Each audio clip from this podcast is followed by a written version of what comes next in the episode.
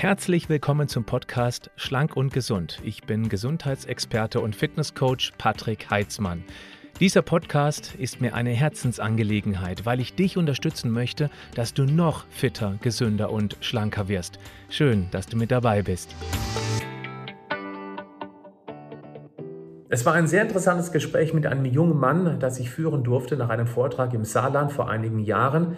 Als er mir erzählte, im Alter von 30 Jahren, so alt war dieser Mann damals, dass er gerade erfolgreich den Krebs bekämpft hatte und ich ihn fragte, neugierig, wie ich ja schon immer bin, was denn er als Hauptverursacher dieses Krebses sah. Und er sagte, ja, in der Rücksprache mit seinen Ärzten und mit dem, was er letztendlich auch selbst recherchiert hatte, vermutet er ein reaktiviertes Epstein-Barr-Virus. Das nahm ich als Anlass für das heutige Thema, denn auch Marek fragte mich, ich habe gehört, dass das Epstein-Barr-Virus, abgekürzt EBV, Krebs auslösen kann. Ist das wirklich so? Ganz wichtig ist, und es soll erstmal alle beruhigen, die immer wieder Angst haben, wenn sie einer bestimmten Situation ausgeliefert sind, entweder Stress oder einer Schwermetallbelastung, möglicherweise auch ähm, viele Radonbelastung im Kellerhagen, das ist auch ein Thema, was durchaus interessant sein könnte, oder sich schlecht ernähren, vielleicht auch rauchen eine einzige Ursache für Krebs gibt es nicht. Das heißt, wenn man einen bestimmten Lebensstil hat oder eben einem Gift ausgesetzt ist, das eine löst noch lange keinen Krebs aus. Krebs wird ausgelöst durch das Zusammenkommen von vielen verschiedenen ungünstigen Faktoren. Deswegen kann auch jemand, der raucht wie ein Schlot und das schon seit Jahrzehnten, natürlich auch steinalt werden, wie zum Beispiel der Altbundeskanzler Helmut Schmidt, der erst im sehr hohen Alter dann gestorben ist da war er Kettenraucher und der hat es auch überlebt. Das bedeutet, es hängt von vielen verschiedenen Faktoren ab. Deswegen macht auch ein Virus nicht per se Krebs, vor allem auch kein Epstein-Barr-Virus. Trotzdem ist es interessant, das Ganze zu beobachten, auch aus einer anderen Sicht heraus, nämlich auch aus der Präventivsicht heraus, das, wozu ich ja immer wieder mit meinen Podcasts und Videos motivieren möchte. Also, es ist so, dass tatsächlich Viren erstmal vom Wirt abhängig sind. Ja, ein Virus und ich gehe jetzt einfach mal von der Virustheorie aus, weil ich weiß, es wird auch einige Kommentare unter diesem Video geben und die mehren sich auch gerade immer mehr bei diesem Virusthema, dass es ja Viren so gar nicht gibt. Aber ich verfolge jetzt einfach mal die Virustheorie, auch in diesem Video hier. Die brauchen einen Wirt, das heißt, die brauchen eine Wirtszelle, in die sie sich hineinverfrachten, um dort mit ihrer DNA letztendlich sich zu reproduzieren. Und dann ist er so ein fittes Immunsystem, ein schlagkräftiges Immunsystem, bekämpft einen Virusbefall sehr früh, auch für uns meist dann, wenn es eben funktioniert, praktisch unbemerkt und zieht sich nach dem erfolgreichen Kampf auch wieder zurück. Erst dann, wenn die Immunantwort zu spät kommt und dann eben auch zu heftig kommt und sich dann auch nicht mehr zurückzieht, dann haben wir die typischen Erkältungs- oder Grippesymptome wie Schnupfen, Husten, Heiserkeit, uns geht's schlecht, wir haben Magen-Darm-Erkrankungen beim Norovirus beispielsweise, beziehungsweise wir sind auch sehr erschöpft und wir haben Gliederschmerzen, Kopfschmerzen und auch Fieber als Reaktion eines überstrapazierten Immunsystems, das gerade sehr heftig kämpft. Das ist ein sehr wichtiger Punkt, den ich äh, vorab erwähnt haben möchte, weil wenn es nachher darum geht, dass wir eben präventiv viel fürs Immunsystem tun können, dann ist es so, dass wer ein fittes Immunsystem hat, der wird häufig durch Virenbefall gar nichts merken. Das ist eine krasse Aussage, aber so ist es. Das ist auch einer der Gründe, warum ich persönlich seit 28 Jahren nicht mehr so krank war, dass ich mich hinlegen musste. Dass ich ausgenockt war. Weil mein Immunsystem eben fit ist, schlagkräftig ist und schneller angreifen kann. Und das kannst du auch haben. Das weiß ich, weil es bei mir keine genetische Variante ist, die mich besonders bevorzugt hat, meine Motivation damals, mich überhaupt mit diesem Thema zu beschäftigen, war, dass ich als Jugendlicher mich katastrophal ernährt hatte. Snickersbrötchen, Coca-Cola, extrem süß, kaum Eiweiß, Vitamin D, wusste ich überhaupt gar nichts von und ich deshalb sehr häufig krank war und das mich aber motivierte, mich mit diesem Thema zu beschäftigen und jetzt seit dem 20. Lebensjahr, ich bin jetzt 48, also seit 28 Jahren hat es mich kein einziges Mal umgehauen. Das dürfte durchaus belastbar sein und du kannst das auch haben, wenn du magst. Wie? Dazu komme ich am Ende dieses Kurzvortrags hier zu. Jetzt aber zurück zum EBV-Virus. Gerade das EBV-Virus ist ein Virus, das ich als ängstliches Virus bezeichnen würde. Das Epstein-Barr-Virus kommt aus der Herpes-Familie. Es gibt auch Herpes zoster beispielsweise. Auch äh, Gürtelrose fällt letztendlich unter diese Virenart. Und diese Viren sind ängstlich. Das bedeutet, die infizieren zwar eine Zelle und die können auch nicht vollständig vernichtet werden von einem gut funktionierenden Immunsystem, aber in der Zelle sind die so ängstlich, dass, wenn das Immunsystem gut funktioniert, sie sich nicht trauen, ähm, aus der Zelle rauszukommen, sich zu verbreiten. Das heißt, sie sind ganz still, leise und heimlich in der Zelle und hoffen, nicht entdeckt zu werden vom Immunsystem. Deswegen verbreiten die sich auch nicht in dieser Zelle, bis sie platzende Viren rausschleudert, sofern das Immunsystem stark ist, weil sonst laufen sie selbst Gefahr, eben dann doch zu dezimiert werden. Und das wollen die nicht. So haben die sich an uns, an den Wirt, an den Menschen angepasst. Das ist auch der Grund, warum man schätzt, 90 bis 95 Prozent der erwachsenen Bevölkerung infiziert sind mit diesem EBV-Virus. Man nennt es auch Kisses Disease. Warum? Weil es mit der Speichelübertragung, also den ersten Küssen in der Jugend, ähm, dass eben da das übertragen wird. Kinder sind verhältnismäßig selten infiziert und dann ab der Jugend mit Speichelaustausch, Körperflüssigkeitenaustausch, da geht es eben dann los. Dann kann es eben auch sein, dass dann das pfeiferische Drüsenfieber durchbricht. Sehr unangenehm. Ich wurde bisher Gott sei Dank davon verschont, auch im Jugendalter, oder ich hatte es und wusste es damals nicht.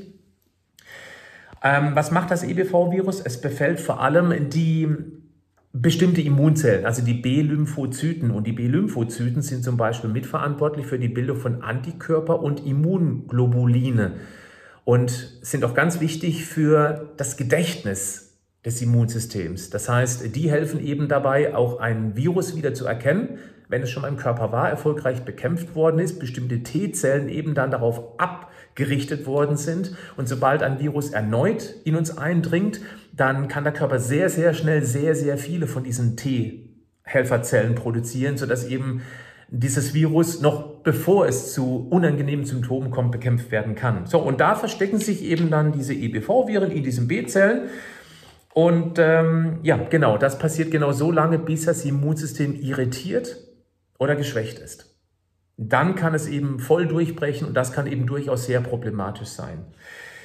Jetzt ist es so, dass am Deutschen Krebsforschungszentrum in Heidelberg, da haben Wissenschaftler wohl entdeckt bzw. konnten nachweisen, dass ein bestimmter Proteinbestandteil in diesem EBV-Virus möglicherweise die Krebsentstehung begünstigen kann. Es gibt noch sehr viele Konjunktive da drin, also man weiß es noch nicht so ganz genau, aber es scheint eben tatsächlich, und das scheint wohl auch schon länger bekannt zu sein, dieser junge Mann von damals, der war auch schon mit dieser Thematik konfrontiert. Davor wusste ich das überhaupt nicht, dass Viren letztendlich auch Krebs ähm, beschleunigen kann, beziehungsweise eben dabei bei der Mitentstehung mit beteiligt sein kann. Und ähm, ja, also das scheint eben jetzt momentan so in der Wissenschaft ein Thema zu sein. Und deswegen stellt sich auch genau hier die wichtige Frage, wie kriegt man sowas unter Kontrolle? Also gerade wenn es um das EBV-Virus geht, Herpesviren allgemein geht, dann, und das wiederhole ich, weil es so wichtig ist, ein schlagkräftiges Immunsystem hält die in Schach und so können sie auch letztendlich deutlich weniger, wenn überhaupt, Schaden anrichten. Also, was sind die wichtigsten Eckpunkte für ein funktionierendes Immunsystem? Fangen wir an bei der reduzierten Giftbelastung. Das ist einer der ganz entscheidenden Punkte, vor allem in der heutigen Zeit, weil jedes Jahr Zehntausende neue chemische Stoffe hergestellt werden, produziert werden, irgendwo in die Umwelt gelangen und auch dort sich beispielsweise über das Trinkwasser verbreiten. Achtung, dass es keine Panik mache. Wichtig ist, der Körper ist ein hervorragender Entgifter. Dafür ist unser größtes Stoffwechselorgan, die Leber, auch verantwortlich. Jetzt gibt es eben gute Entgifter und schlechte Entgifter. Die guten Entgifter haben das super unter Kontrolle, die schlechten sollten eben die Leber unterstützen. Und zu, welcher, zu welchem Lager man gehört, weiß man leider nicht. Das kann man auch so nicht wirklich feststellen. Aber wenn man gerade sehr häufig stark belastet ist, sehr viel müde ist, eine, von, von jedem Infekt letztendlich mitgenommen wird, dann könnte das darauf hindeuten, dass man die Leber durchaus Unterstützung braucht. Da gibt es auch Leber-Detox-Kuren, auch Vitamomen bietet eine an, die werde ich selbstverständlich auch verlinken, wenn dich sowas interessiert. Das Schöne ist, es gibt Wirkstoffe, die die Leber hervorragend in ihrem Entgiftungsprozess unterstützen. Von denen braucht man nicht mal sehr viele, dass diese Arbeit auch geleistet werden kann. Das ist eine sehr spannende Geschichte um eben diesen Entgiftungsprozess zu unterstützen, weil das letztendlich auch das Immunsystem entlastet. Warum? Weil eine Vergiftung im Körper sorgt eben durchaus für diverse Probleme, wie zum Beispiel stille Entzündungen.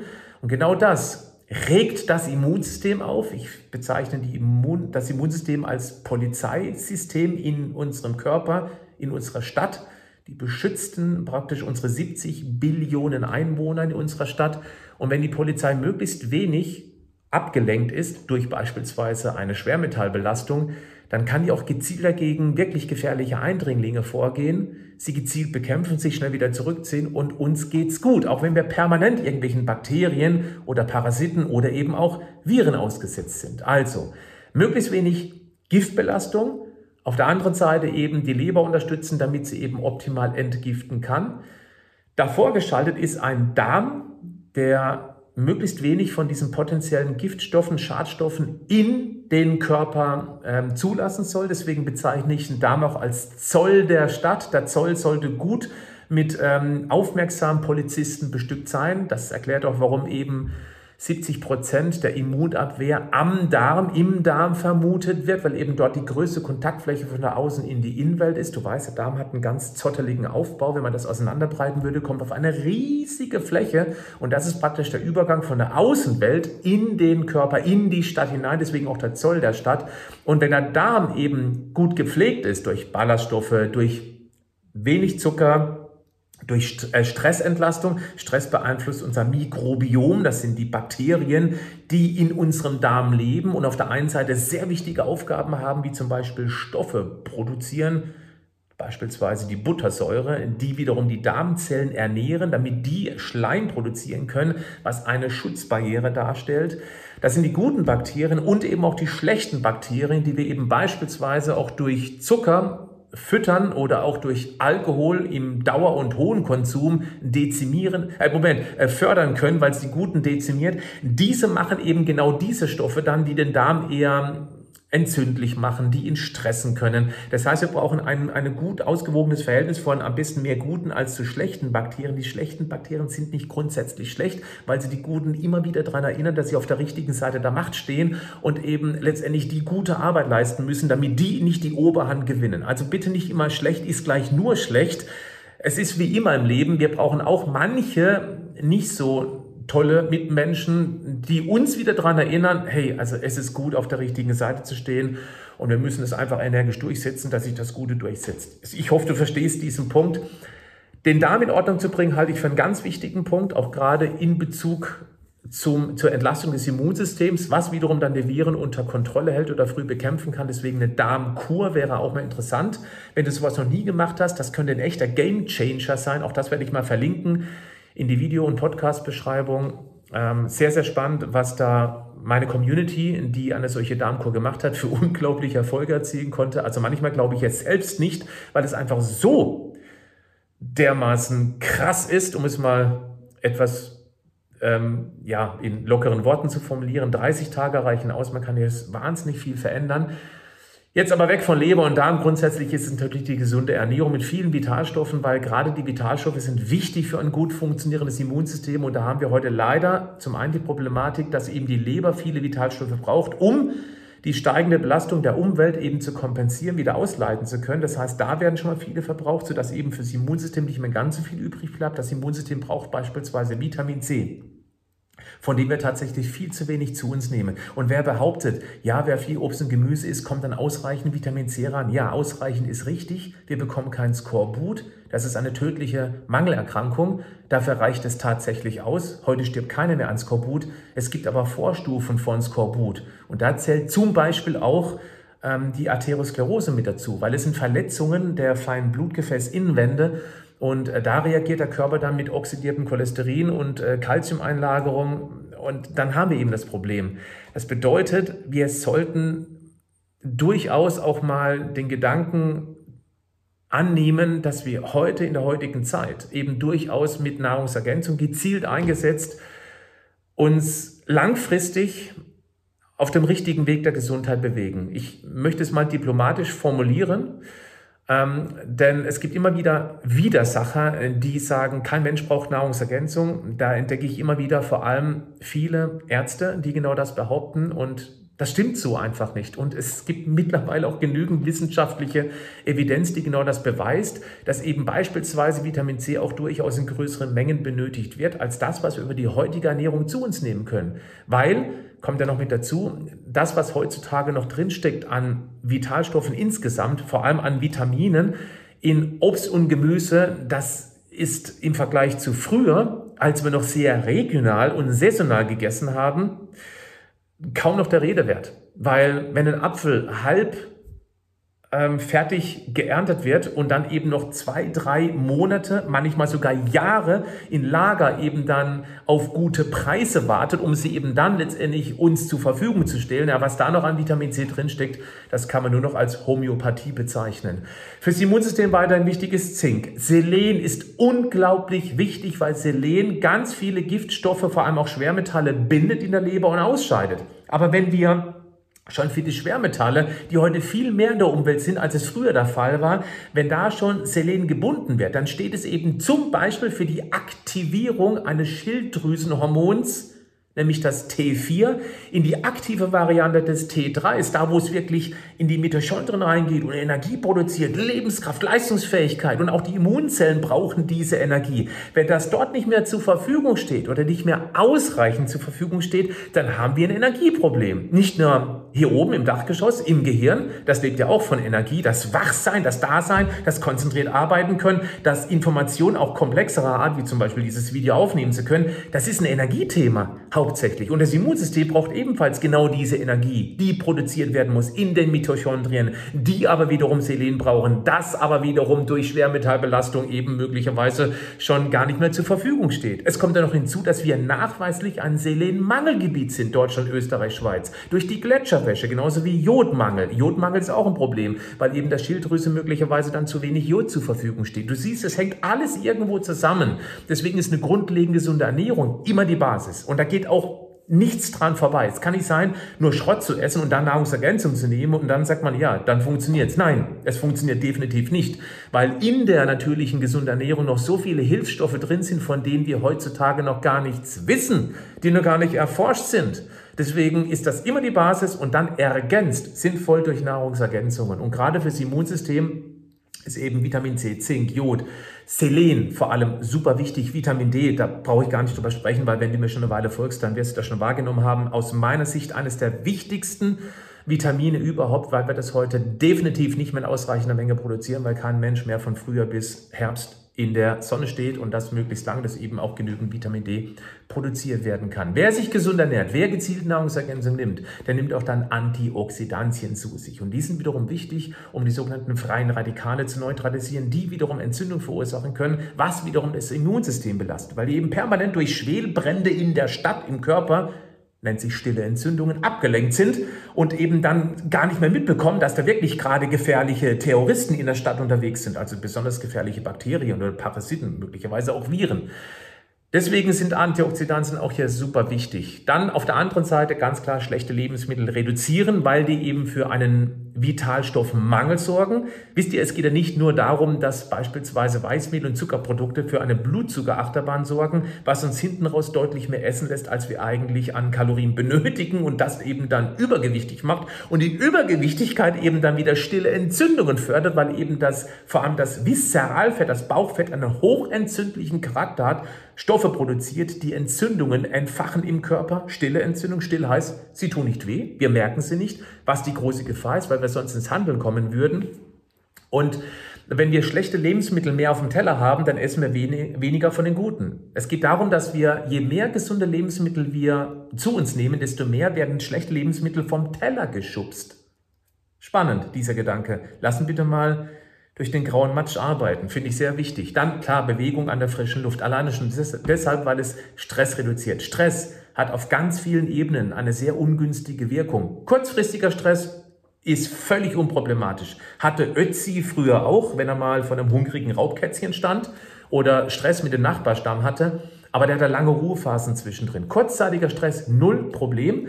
Aber dieser latente Dauerstress, den wir heute haben, wegen den ganzen Verpflichtungen, wegen unseren Finanzen, wegen dieser ganzen permanenten angespannten politischen Situation, auch jetzt wegen diesen ganzen Lockdown-Maßnahmen, die wir in den letzten Jahren hatten, Jahren kann man mittlerweile schon sagen, es kam ja schon zwei, dreimal vor, ähm, dass wir eben dann nach Hause geschickt worden sind. Das macht alles Stress und Bewegung an der frischen Luft, die nicht zu intensiv sein darf. Achtung, wichtig, weil das auch das, zu intensiver Sport kann letztendlich den Körper stressen. Das hilft eben, den Stresspegel zu senken, insbesondere das Stresshormon Cortisol. Und Cortisol ist das Stresshormon, was bestimmte Immunabwehrbestandteile, ähm, in dem Fall sind es die, ähm, die, die natürlichen Killerzellen, die NK-Zellen, die gehen sozusagen durch zu viel Cortisol in den Chill-Modus und können eben dann nicht mehr adäquat angreifen. Also das sollte man eben auch bitte mit berücksichtigen. Eine gute Schlafroutine sollte man ebenfalls haben. Das heißt, auf einen gesunden Schlaf achten